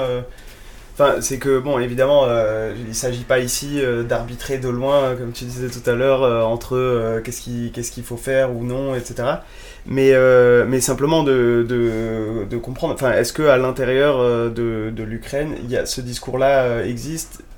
Et si oui, à quel point euh, Il me semble que c'est quand même très minoritaire, mais est-ce que est-ce que c'est quand même des choses que, euh, que vous avez euh, rencontrées d'une manière ou d'une autre, ou même qui circulent aussi sur les, sur les réseaux Enfin, je veux dire, il y a, en, Occident, évidemment, il y a des positions pacifistes très affirmées qui peuvent paraître bah, très lointaines, etc. Ce qui m'intéresse, c'est plus de savoir en Ukraine comment elles existent et mais quel, euh, quel fil politique elles, elle, elle mettent en avant euh, Après, c'est la, la, question elle est un peu plus complexe parce que c'est euh, d'être. je pense que la, la, enfin, je crois pas trop m'avancer en disant que l'extrême majorité des gens dans l'absolu sont plutôt contre la guerre, enfin, dans le sens où ils ont pas envie de vivre la guerre. Après, euh, euh, encore une fois, je précise hein, que moi je parle depuis les gens que j'ai rencontrés et que je parle pas sur l'Ukraine en général parce que je, je, je, peux pas le faire. Euh, mais en fait, dans l'ensemble, toute catégorie confondue, j'ai trouvé que les débats qui, pouvaient être présents, nous entre nous en France, dans différents réseaux, euh, sur est-ce qu'il faut faire la guerre, est-ce qu'il faut pas faire la guerre, euh, est-ce qu'il faut soutenir l'armée, est-ce qu'il faut pas soutenir, est-ce qu'il faut soutenir militairement, est-ce qu'il faut pas soutenir militairement. Tous ces débats-là, en fait, euh, clairement, j'ai vite compris que c'était pas le sujet et que et que même des donc je pense dans ta question tu faisais un peu référence au, au genre d'opération Solidarity que que j'ai enfin, rencontré une personne d'opération Solidarity avec qui j'ai fait donc il y a un, opération Solidarity c'est un, collectif qui s'est créé qui, se, qui se nomment eux-mêmes comme euh, des anarchistes anti-autoritaires. Et leur collectif s'est créé euh, à partir du juste avant le tout début de la guerre. Et, et eux, donc par exemple, se qualifient plutôt comme des anti, anti-militaristes. mais pour eux, c'était pas une question de savoir s'il fallait se défendre ou pas contre l'invasion russe, c'était une évidence. Euh, qu'il fallait euh, que les questions que tu te poses, alors d'être critique, c'est sûr que c'est des gens qui sont critiques de toute façon, donc euh, la critique elle reste là, mais c'est que tu mets de côté ta pureté parce que tu dis bah là dans la situation il faut qu'on soutienne nos camarades, il faut qu'on soutienne, il faut qu'on soutienne le front. nous la question clairement c'est si le choix c'est entre vivre sous occupation russe ou euh, vivre dans un État euh, libéral à l'occidental, il euh, n'y a pas photo. On, préfère vivre dans un État libéral à, l'occidental. Et, c'est vrai que c'est un triste choix, mais en attendant, il est évident. Et, et, et du coup, ben oui, les gens avaient beau être antimilitaristes, en fait, ils, pour eux, c'était évident que la fallait s'organiser aussi sur la question militaire, et eux-mêmes principalement sur la question militaire de la, de la part d'Opération Solidarity même si eux ils font aussi plein d'autres actions euh, et que notamment ils essaient de soutenir tous les, toutes les minorités qui seraient pas soutenues justement euh, de manière évidente par euh, les autres formes d'organisation. Et je pense particulièrement aux gens qui sont pas qui sont en Ukraine mais qui sont pas forcément de nationalité ukrainienne.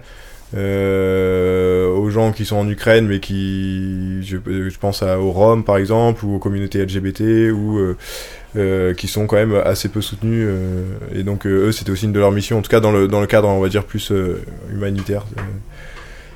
Voilà, après, après les, les, questions, enfin les, les, positions les plus, on va dire, un peu, un peu pures sur l'antimilitarisme, je les ai entendus plutôt de la part de gens qui sont pas ukrainiens ou qui ont la possibilité plus facilement de, de quitter l'Ukraine ou qui, qui sont pas, peut-être pas ancrés de la même manière que peut l'être euh, euh, l'Ukrainien moyen et un rapport au pays qui est peut-être un peu plus distant, on va dire. Mais euh, sinon, euh, non, sinon c'était une évidence pour tout le monde. Moi j'ai rencontré quand même pas mal de gens qui, qui ne souhaitaient pas combattre, ne souhaitaient pas faire la guerre, mais par contre euh, disaient que bah oui c'est nécessaire et que donc il faut, être, faut soutenir de, de, de ce côté-là. Il faut quand même rappeler juste un truc, c'est que pour la plupart des gens, euh, franchement, 9 personnes sur 10 que j'ai pu rencontrer, euh, ils disaient toujours la même chose. Euh, le 23 février, ils imaginaient pas un seul instant que le lendemain, ils allaient se réveiller euh, euh, avec des bombardements. Quoi. Euh, donc il faut imaginer que pour beaucoup d'entre eux, c'était euh, leur première expérience. Enfin voilà, la première expérience de la guerre qui, sur le coup, voilà, est physiquement concrète. Quoi. Ça, c'est quand même assez fascinant parce que enfin, quand on a des processus qui te préparent à la guerre, on en a plein. Quoi. Et d'ailleurs, nous, je pense qu'on est beaucoup plus préparés d'une certaine manière à des formes de guerre euh, qu'ils ont pu l'être. Quoi. Et euh, moi, ce qui était, j'ai trouvé ça déroutant, en fait. euh, et même des gens, enfin, je me rappelle d'une personne qui, la veille, blaguait sur, sur le fait que les Russes pourraient intervenir. Quoi. Donc on est quand même dans des moments, en fait, où, où, l'histoire fait irruption. Et, dans cette histoire qui fait irruption, les débats antimilitaristes ou militaristes, etc., enfin, ils, ont, ils, ont pas de place. Et puis, ils ont pas de place. Et c'est assez normal, en fait. on comprend assez facilement pourquoi ils n'ont pas de place, quoi. Euh, enfin, moi, Euh, je oui, voulais même. juste revenir sur le, sur le, le truc de surprise, euh, qui n'était pas juste une surprise quand on était loin. Enfin, Bah, La surprise était sur l'étendue de l'attaque en fait, parce que c'est vrai que la guerre, comme tu disais au début, euh, elle a commencé depuis 2014, et donc en fait les gens s'attendaient à ce que, ok, bah, peut-être que la Russie euh, agrandit ses républiques autoproclamées, peut-être euh, essaye de, de, de, de- bah, de s'étendre à partir de la Crimée, mais ils s'attendaient pas en fait qu'en une journée, des bombardements... euh, bah, euh, touchent en fait euh, autant de villes jusqu'à Lutsk, qui est genre à la frontière polonaise, quoi.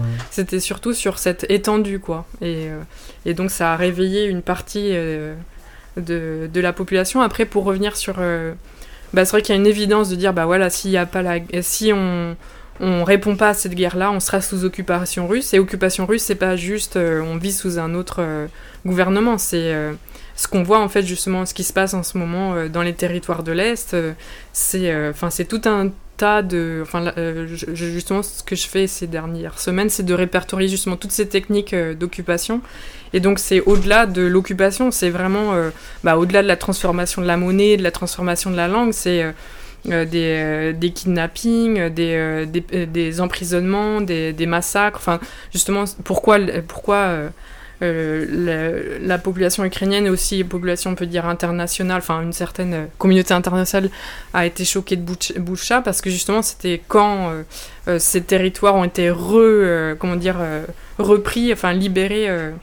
Euh, euh, libérés des, de l'occupation russe, on, a vu en fait bah, voilà, comment ça, comment ça s'est passé sous occupation russe. Quoi. Donc les gens ont une image très précise de ce qu'est euh, l'occupation russe euh, telle qu'elle été dans la région de Kiev et telle qu'elle est maintenant en fait à, à Kharkiv, dans les régions de l'Est, c'est vraiment, enfin, parce que les réseaux sociaux euh, fonctionnent encore, donc on a des, des personnes qui sont euh, à Mariupol, qui sont à l'intérieur de ces, euh, de ces villes et qui décrivent précisément en fait c'est quoi la vie sous occupation russe. Donc les gens, enfin, se font une image très précise. Donc il y a, enfin, cette, cette évidence que non, on veut pas retourner dans dans cet état en fait d'esclavage et de et de soumission euh, comme on l'a été depuis des siècles par rapport à la Russie. Mais après, c'est vrai que bah, tout le monde a, a pas forcément euh, l'appel de l'arme, on peut dire l'appel du front, et, beaucoup de personnes en fait qui sont dans des euh, dans des mouvements en fait, euh, enfin des mouvements des des, euh, des, euh, des, mouvements bénévoles en fait, c'est euh, bah, des gens, enfin il y a pas mal de témoignages sur ça, enfin de des gens qui euh, veulent pas aller sur le front mais veulent être utiles à la cause, du coup euh, se, retrouvent dans les, réseaux euh, de bénévolat.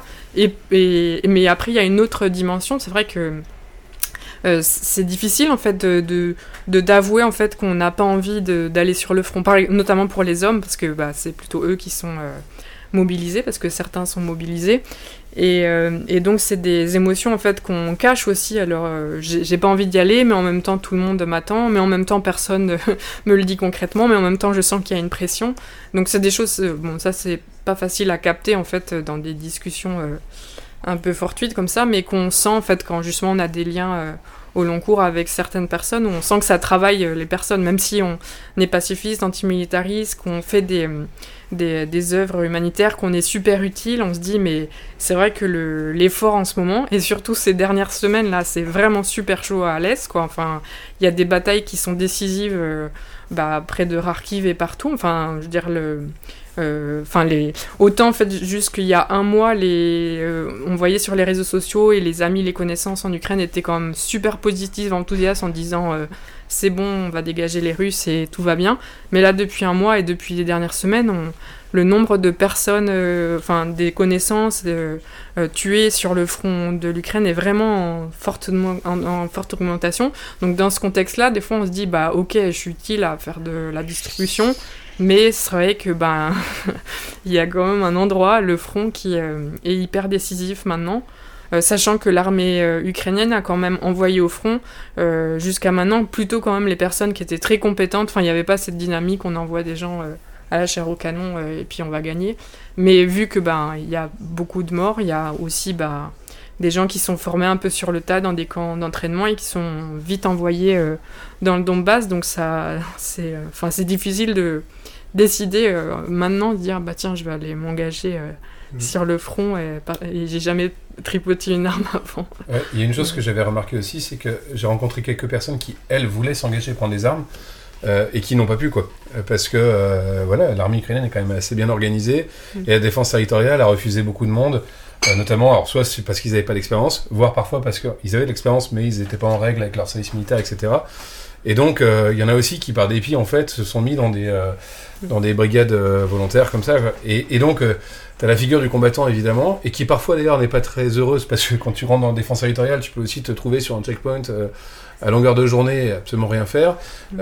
alors que quand tu es volontaire, bah, tu prends ton camion, tu vas sur les zones de front, c'est pareil qu'un combattant, sauf que tu pas d'armes. Quoi. et je veux dire, on est, on est dans, une, dans un rapport extrêmement proche, en fait, avec avec ce qui est en train de, avec ce qui est en train de, de se passer quoi. Mais j'étais assez étonné. quel type de volontaire dans ce cas-là parce que je parle des volontaires qui vont euh, livrer ou évacuer les civils, quoi. Euh, ah tu vas évacuer les civils à Sirodonetsk, euh, enfin, bah, t'es au milieu en fait du front, quoi, et tu, tu, tu vas chercher parfois une personne, parfois 30, ça dépend des jours, quoi. et, et en fait, on est dans des formes, d'ailleurs, qui collaborent très bien avec l'armée, enfin, avec un respect mutuel assez, assez évident, quoi. Euh, et j'ai pas trop senti justement cette hiérarchie, tu vois, entre euh, souvent t'as ça dans la guerre avec le truc un peu viriliste, avec le combattant euh, qui incarne un peu la, plus, le plus grand courage, la plus grande bravoure, et puis et puis les, les, volontaires, ceux qui mettent en sac, ceux qui vont distribuer, etc. Par contre, à l'intérieur des brigades volontaires, entre ceux qui vont distribuer les, les, denrées ou qui vont évacuer, et puis ceux qui sont à l'arrière, oui, il y a toujours en fait une échelle un peu de des, espèces de hiérarchies. Euh. Oui, parce que c'est vrai que l'armée ukrainienne telle qu'elle est aujourd'hui, en fait, c'est beaucoup de gens euh, qui se sont formés depuis 2014. Parce qu'en 2014, en fait, il n'y avait pas vraiment d'armée ukrainienne, elle était vraiment déliquescente. Et en fait, et donc les, les, soldats ukrainiens, soit sont d'anciens euh, manifestants de Maïdan, ou en tout cas, tout le monde sait très bien que l'armée, en fait, elle a jamais pu exister sans les volontaires. Donc il y a une forme de respect, de, bah, de co-construction ensemble, parce que en fait, c'est un, voilà, un, un, avenir, euh, enfin, je veux dire, une, une vie, euh, une aventure, euh, enfin, comment dire, à deux visages comme ça. Mais d'ailleurs, c'est fascinant. Enfin, moi, j'ai une question. Enfin, comment se fait-il que, enfin, on nous présentait, enfin, moi, j'en sais vraiment rien. On nous présentait l'armée ukrainienne comme quand même, enfin, pas hyper performante, etc. Et j'ai bien compris qu'elle a été fortement soutenue par, bah, par toute la défense territoriale, mais comment se fait-il que en si peu de temps, en fait, ils ont, ils ont réussi en fait à avoir une, certaine puissance militaire euh, quand même. Euh. Bah après c'est depuis 2014, il y a eu enfin 8 ans, c'est pas non plus euh, anodin et donc il y a eu des beaucoup de formations en fait ce qu'on a ce qu'on nous on a découvert en occident la défense territoriale en fait c'est créé pas en février 2022. En fait, c'est les, euh, les, bah, les, quelques, enfin, les quelques années avant. Euh, enfin, il y a des amis, par exemple, qui, sont, qui viennent de, du Donbass, qui, en 2014, avaient fait leur propre bataillon autonome, libertaire, enfin, genre sans aucun lien avec l'armée, qui avaient essayé de, de bah, justement de jouer leurs cartes contre les Russes, mais qui euh, quelques mois après en fait euh, c'était euh, comment dire désactivé parce que voilà c'était une guerre de partisans mais très difficile à mener. Et, certains en fait sont allés ensuite ils sont allés rejoindre, euh, sont allés rejoindre l'armée, mais, euh, mais en fait euh, se sont réactivés bah, quelques années, quelques mois avant. Même si c'était une surprise février 2022, il y avait quand même des, des choses qui se préparaient dans la société. dans la société. du coup, il y avait des des, des réformes déjà de, de la défense territoriale qui ne date pas de février 2022 pour qu'elle devienne la, la, la, réforme. Et puis des entraînements aussi, des camps d'entraînement civil, peut dire. Donc, euh, enfin, petit à petit, en fait, la, l'armée s'est, euh, structurée, euh, s'est, formée. Après, il faudra lire la thèse de Colin Stracci qui, elle, justement, travaille spécifiquement sur les bataillons et sur l'armée ukrainienne et sur tout le cadre législatif et l'histoire. Mais en tout cas, de ce qu'on peut voir de manière générale, il y a une construction sur euh, certes, plusieurs années, et puis cette euh, compréhension aussi en 2014 que l'annexion de la Crimée et, le, et, la prise en fait des territoires de l'Est, c'était euh, l'ouverture d'une nouvelle, nouvelle séquence historique avec la Russie et que ben voilà en fait fallait refaire l'armée la, ukrainienne parce que enfin on, voyait, on voyait très bien que c'était le début de quelque chose de qui n'allait que s'aggraver quoi. Je connais pas les chiffres, mais on passe quand même de enfin, tu vois, je, je sais pas, je, pas les échelles, hein, mais de quelques milliers de personnes, soudainement, en fait, euh, dix fois plus de, volontaires, quoi. C'est que j'entends bien que ça se prépare depuis 2014, etc., qu'il y a des choses qui existent. Mais en fait, ils sont confrontés à un moment donné, on a une forme d'organisation qui, euh, soudainement, est multipliée par 10, par 15, par 20, j'en sais rien, quoi. Mm. Et c'est quand même assez fascinant de voir comment ils ont, enfin, ils ont réussi sur le coup à à engager justement des nouveaux volontaires qui euh, mm. étaient sans doute restés à, distance pendant entre 2014 et maintenant. Quoi. Après, il y a aussi eu un, arrêt de, de, l'intégration de nouveaux volontaires à un moment donné, justement pour des raisons logistiques et tactiques, euh, qui faisait qu'à un moment donné, c'est une trop grande proportion de, de, de novices, euh, mm. de, ça, c'est plus possible justement de mener une guerre. Donc il y a eu quand même des moments de dire bah stop, en fait là c'est plus possible. Même des gens qui voulaient euh, se rendre volontaires, euh, on, leur, on, leur, refusait, même s'ils avaient tout en règle. Et... Parce que en fait, euh, ben ouais, c'est. Ça, ça, enfin, c'est pas utile d'envoyer des gens qui savent pas servir d'une arme et qui ont eu aucune tactique militaire. Je me souviens d'avoir rencontré un, vieil américain qui avait fait la guerre du Vietnam. Genre, mais il faisait pas, enfin, on n'aurait pas, on n'aurait pas trouvé son âge. Et lui, il s'est fait, euh, donc il avait vraiment une expérience de guerre, donc Vietnam, euh, il a fait euh, l'Irak, l'Afghanistan, etc. Et lui, en fait, il a été refusé par la défense territoriale, probablement en raison de son âge et probablement aussi en raison. Parce que le gars, il avait quel âge bah, Vietnam, Vieux, quoi, mais il faisait vraiment pas. Il était Par contre, ils l'ont remis en fait en chauffeur. Du coup, mm. il était conducteur pour. Et donc voilà, c'était quelqu'un de hyper expérimenté sur le coup, quoi, euh, et qui était volontaire. Par rapport à ça, la présence de, bah, de non-ukrainiens qui viennent aider, euh, alors soit comme vous qui avez fait des, courts voyages, soit des volontaires, euh, alors dans l'armée ou, ou, plus du côté civil, est-ce que Enfin, vous en avez vu un certain nombre? Est-ce que c'est quelque chose qui est massif? Il y a beaucoup de gens qui vont là-bas pour, pour ça, pour aider ou, euh, ou pas spécialement? En vrai, j'en sais rien. J'ai vraiment rencontré très très peu d'étrangers. C'était que je suis resté quasiment qu'avec des Ukrainiens. Juste un Américain qui a fait le Vietnam. Ouais, par un Américain. J'ai dû croiser une ou deux autres personnes, mais, euh, mais c'était pas significatif. Après, je me demande s'il y en a pas mal aussi. Enfin, je connais pas les chiffres, ce serait intéressant de savoir le nombre de personnes qui se sont engagées dès le début et puis qui sont revenues parce qu'en fait, euh, l'expérience de la guerre a été assez éloignée de ce qu'ils imaginaient auparavant. Euh, notamment tout ce fantasme un peu héroïque, etc. Alors qu'en fait, euh, la guerre est quand même une expérience euh, bon, à la fois assez, assez effroyable, mais aussi très ennuyeuse. et, et dans la défense territoriale, c'est pas, enfin, t'es armé, mais tu peux aussi t'occuper toute la journée de, mm. d'enregistrer les armes une par une dans les tableaux Excel. c'est chiant quoi. tu, t'emmerdes quoi. mais il y a beaucoup de gens qui étaient justement, enfin des qui était dans la brigade territoriale et qui rêvaient d'aller au front pour avoir plus d'émotions, sont allés sur le front et sont revenus. Enfin, Trop d'émotions finalement. après, sur les étrangers, il y a, y a, quand même. Bah, après, c'est difficile à évaluer, mais il y a quand même beaucoup. Alors là, des soldats vraiment expérimentés qui se qui ont rejoint les brigades, je sais plus comment s'appelle, les brigades internationales. Enfin, en fait, les des, des bataillons spécialement euh, au départ, en fait, ils étaient plutôt euh, redirigés vers la défense territoriale. Mais euh, bon, il y, a différentes manières d'aider militairement, mais il y a... après, je sais pas quels sont les chiffres. Mm. Moi, personnellement, j'ai, comme toi, j'ai croisé quasiment aucun étranger. Bah, si, j'ai vu un Américain aussi qui avait fait la guerre de sécession, lui, par contre. non, non, sinon, j'ai lu des articles là-dessus, mais j'ai croisé personne, quoi sur des gens qui vont là-bas justement pour comme ils auraient été en, Syrie ou pour, euh, pour se faire une expérience euh, militaire. Alors soit des voilà. Mais non, moi j'en ai pas rencontré en tout cas. Et moi j'avais une question, c'est peut-être plus pour euh, pour Perrine. quand on, on, parle de discours contre la guerre ou de, de pacifisme, donc j'entends que en Ukraine, il n'y a pas, enfin cette voie-là n'existe pas ou, ou très minoritairement. Euh, par contre, en Russie, euh, est-ce que, euh, enfin, quelle est la, situation aujourd'hui? On a vu que dans les deux premières semaines, notamment, et vous en aviez un peu parlé lors de la, dernière soirée, il y a trois mois. Il y a eu tout de suite des, manifestations, etc.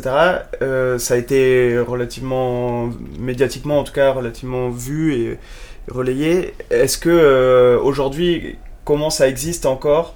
Est-ce qu'il y a des. Est-ce que ça Enfin, où ça se passe euh, Si c'est dans la rue, dans les, dans les réseaux sociaux? Est-ce que les gens ont fui beaucoup aussi? On a entendu ça à un moment. Enfin, je sais pas, est-ce que euh, qu'il y a une vraie pression, disons, civile qui existe en Russie contre la guerre euh il y, a eu un mouvement anti-guerre dans les premières semaines en Russie. Il y a eu des rassemblements, des manifestations qui ont été fortement médiatisées, enfin, en Occident. Mhm peut-être avec une vision un peu optimiste en disant ah, il y, y, a un mouvement anti-guerre en Russie. Mais c'était une minorité. Il y a eu des gens, en fait, qui a eu. C'est surtout des amendes. Il y a eu des amendes, mais des amendes qui, qui correspondaient souvent à un salaire. Donc. Euh, euh, un salaire d'une personne, c'est pas mal comme. Euh, enfin bon, tu peux pas accumuler ce type d'amende. Et, après, il y a eu aussi du pénal, des gens qui, qui ont été menacés de prison. Donc maintenant, il n'y a plus vraiment de. Enfin, il n'y a pas de manifestation massive, ça c'est sûr, mais il y a des gens qui viennent avec genre une affiche ou habillés de blanc. Et il y a un peu, on, pourrait dire, ce serait une des séries un peu tragico-comiques sur les réseaux sociaux en disant ah, voilà, je suis sorti avec, avec une affiche avec euh, non à la guerre, donc Niet Vajnier, avec juste des points euh, à la place des lettres, comme un peu le jeu du pendu. Et euh, je me suis fait arrêter, je, suis, je suis sortie avec, avec un, un, roman 1984 de George Orwell et je me suis fait arrêter. Donc il y a un peu cette. Enfin bon, on peut en rire et en pleurer, donc ça, c'est un peu. voilà, les voies d'expression. Après. Euh, après, il y a, une majorité de gens qui est plutôt silencieuse, donc c'est difficile de, savoir ce qu'elle pense, mais en, tout cas, c'est quand même une société russe qui est habituée à endurer beaucoup. Euh, il n'y a pas eu de, de, procès ou de, sur euh, enfin toutes les cette période de goulag même pour la Russie même donc en fait enfin il y a une grande froideur et assez dureté par rapport aux euh, souffrances de l'autre, de manière générale même en Russie. Et donc euh, les souffrances d'un pays autre, c'est un peu compliqué. Donc il y a voilà, une grande masse un peu euh, silencieuse mais pas très empathique et aussi des gens qui sont pour l'opération militaire et euh, sachant qu'en fait, dès 2019, il y a eu vraiment une propagande de masse euh, sur les médias, euh, enfin sur la télévision, sur les réseaux sociaux aussi, y compris des, des réseaux qu'on pense plutôt progressistes comme Telegram ou Twitter. Donc vraiment une, une, une propagande de masse sur, les, sur les, les médias russes contre laquelle il est très difficile quand même de résister. Et des, des, des amis, des copains qui ont fui justement en mars 2022 la, la, bah, la Russie, parce que ben, les ennemis publics de la Russie, c'est-à-dire euh, des militants, euh, des avocats, des journalistes qui, étaient qui avaient déjà beaucoup de problèmes avec le, le, régime, en fait, euh, dès qu'ils ont commencé à articuler trois mots non à la guerre, avaient des, des, procès, avaient des menaces, donc sont partis en mars 2022 bah, dans différents pays du monde. Et, euh, et, même elles, en fait, disent qu'elles ont compris des choses en étant à l'extérieur euh, du pays. Enfin, il y a, y a, vraiment une, une, emprise comme ça euh, de, la, de la propagande. Et, et donc, en fait, c'est difficile parce qu'il y a une certaine idée de, mm, qui circule parfois de dire ben, la résolution du conflit se fera par le réveil de mmh. la population russe. Euh, c'est super difficile de, croire à ça. Parce que, en fait, c'est très difficile d'y croire parce que y a, y a c'est sans doute propre à, à plein d'histoires coloniales et, et, et, on est. Euh, et bon, voilà, on peut réfléchir sur, euh, sur la nôtre. À partir du moment où la guerre a, donc, a été lancée, c'est difficile pour les personnes de, de, bah de, de, réaliser en fait que cette guerre, elle a été lancée pour rien ou pour euh, enfin des intérêts euh, du gouvernement euh, que des soldats russes en fait ont été envoyés en, Ukraine pour rien. Donc il y a quelque chose on a commencé une erreur on va aller jusqu'au bout parce que psychologiquement en fait ce serait ben voilà bah, faire face à son déni faire face à, à ben enfin plein d'émotions euh, super négatives. Et donc, euh, de manière générale, l'être humain ne fait pas ce travail de, d'autocritique.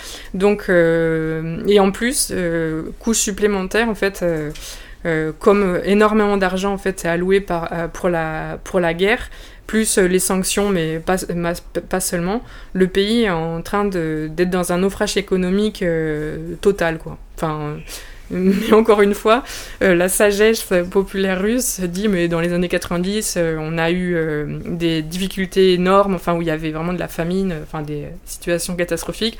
On a survécu à 90, donc on peut survivre à. Enfin, il y a une résilience dans le mal qui est assez, assez flippante, enfin assez. Enfin, faut la voir, quoi. Euh, et, donc le mouvement, euh, le mouvement anti-guerre, en fait, ça se passe plutôt maintenant en fait euh, dans les familles de proches en proches. On voit quand même sur les réseaux sociaux russes, notamment Contact, qui est le premier réseau social en Russie. Donc c'est un peu l'équivalent de Facebook, mais made in Russia, on peut dire. Euh, Facebook et Twitter étant plutôt les réseaux euh, de l'intelligentsia, des militants, des, des avocats, euh, des journalistes, enfin des gens de l'opposition, on peut dire. Et donc Contact qui est plus le, média bah, de, des gens, quoi, des gens ordinaires. On voit quand même en fait par exemple, enfin c'est ce que je regarde dans le détail, à chaque publication d'un nouveau soldat russe, parfois dans les commentaires en disant mais pour, enfin ok, euh, euh, on compatit avec la famille, euh, avec, mais pourquoi il est parti là-bas? Enfin, il y a des petites contestations comme ça de critiques, mais bon voilà, c'est pas de l'ordre de la du renversement de la, de la situation, pas du tout. Après, il y a eu dans les, ce qui est intéressant aussi au, sein euh, il y a eu il y a des, des mouvements de contestation euh, dans les régions, parce que la Russie est vraiment un pays multiculturel où il y a des régions très différentes, avec des minorités ethniques et des langues très différentes, et, euh, et qui sont déjà dans un rapport colonial avec Moscou. Moscou qui, depuis des années, en fait, ce qui se passe en Ukraine, c'est ce qui se passe en Russie depuis des années, où on essaye justement de d'imposer en fait ce, ce bah, une idée de la Russie blanche euh, orthodoxe alors que c'est un pays euh, très très très euh, diversifié.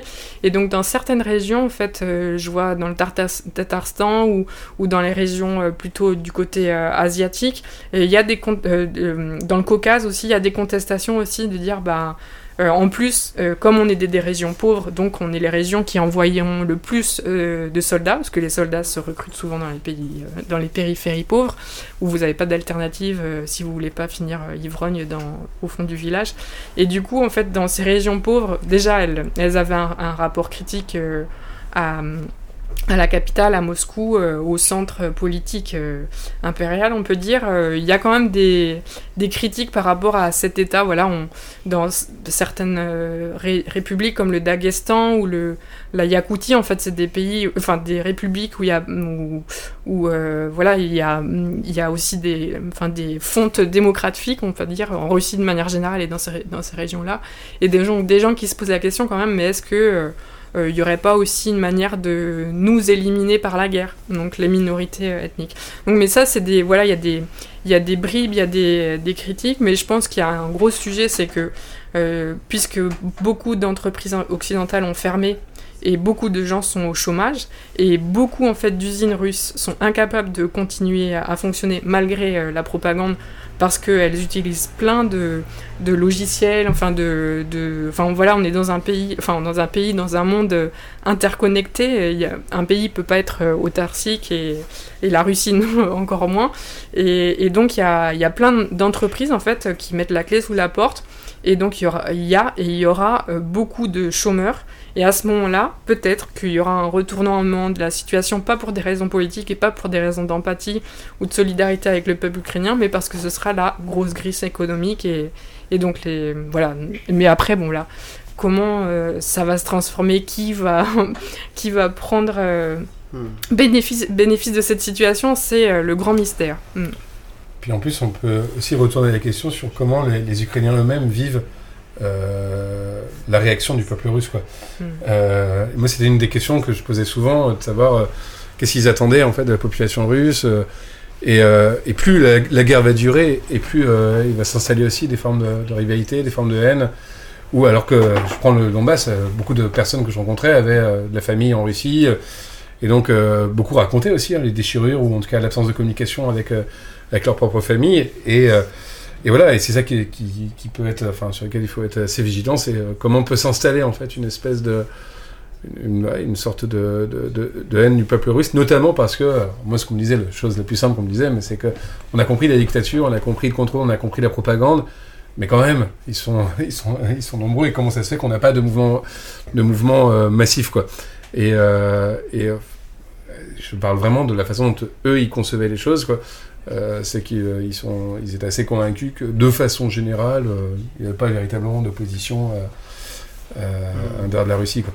Il n'y a pas de mouvement général et puis le pire en fait c'est à l'intérieur des familles. En fait comme tu dis il y a, il y a bah, voilà l'Ukraine, la, la, Russie c'est des pays enfin voilà où il y a de la famille, des collègues de travail et ben moi je le vois parce que je pose souvent mmh. cette question là aussi même dans les milieux militants en fait des gens en fait depuis des décennies enfin milieu libertaire ou milieu de gauche, qui, euh, qui, ont des liens euh, ici ou là, des milieux artistiques, il y a très peu de Russes en fait qui ont pris des nouvelles de mmh. leurs de leurs amis camarades ukrainiens. Donc ça, on peut en fait de d'ici en fait avoir une position un peu, je dis pas que c'est la tienne, mais à toi un peu de oui, enfin faites gaffe, faut pas trop avoir de haine par rapport à, aux Russes, mais en fait, il y a des choses qui manquent. Il y a des, en fait, même dans les, j'ai demandé à des Ukrainiens euh, qui sont en France par rapport à leurs collègues, connaissances euh, russes en France, c'est-à-dire que personne n'est réprimé en, mmh. en France pour euh, critiquer ou prendre des nouvelles auprès d'un Ukrainien, et eh ben il y, y, a un problème en fait, il y a un problème de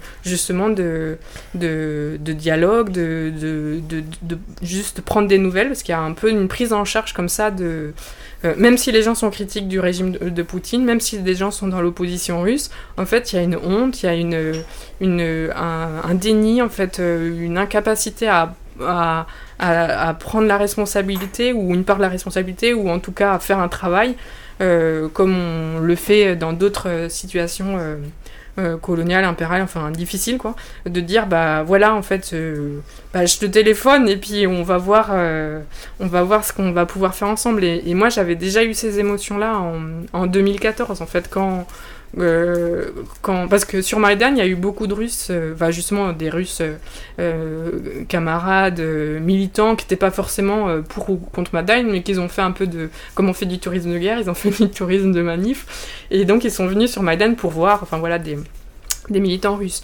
Et très bien, donc euh, les gens ont vu des trucs, euh, euh, ont vu de leurs propres yeux, mais quand l'occupation quand a commencé à l'est du pays et, et à la, Crimée, on dit bah, en 2014 il y a une annexion de, la Crimée et un, silence de, une absence de débat en fait dans les milieux militants russes sur ces questions en Ukraine, enfin sur ces, sur ces événements politiques en Ukraine, une sorte de, enfin de, gêne ou de et donc enfin je sais pas il y a, y a, quelque chose qui est problématique euh, pas juste de la grande histoire en fait euh, voilà, des, événements, mais aussi dans, les collectifs, dans les, dans les familles, dans les collectivités, de, enfin, dans, les, dans les groupes de personnes qui se connaissent depuis euh, leur naissance ou, euh, ou leur, leur maternelle politique, on dirait, et qui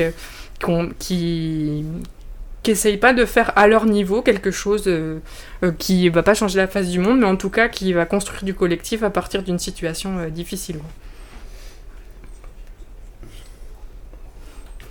moi je me demandais, mais c'est un peu risqué, je sais pas trop le, penser, quoi, mais je me demandais aussi si euh, en fait on peut pas. Euh, genre, euh, enfin, comment dire, parler d'une forme aussi d'adhésion en fait à, ce projet-là, et notamment en fait, enfin, on regarde la, situation internationale où, enfin, voilà, il y, a quand même cette idée, il y a peut-être probablement en fait une réjouissance un peu partagée de voir l'Occident un peu s'effondrer, ou en tout cas être un peu atteint, de, voir en fait qu'il y, a quand même pas mal de régions du monde qui, euh, qui voient quand même plutôt avec satisfaction ce qui est en train de, se passer, quoi, en disant euh, voilà, que c'est euh, c'est une manière de, de, de, heurter l'impérialisme américain, de, heurter le, enfin, voilà, le, les capacités d'expansion culturelle et économique de, l'Occident, et que d'une manière, enfin, mm. dans, dans la construction aussi de euh, de, de, la Russie aussi, euh, voilà, forcément, ça se fait aussi face à des, euh, à des ennemis, face à des rivaux. Et,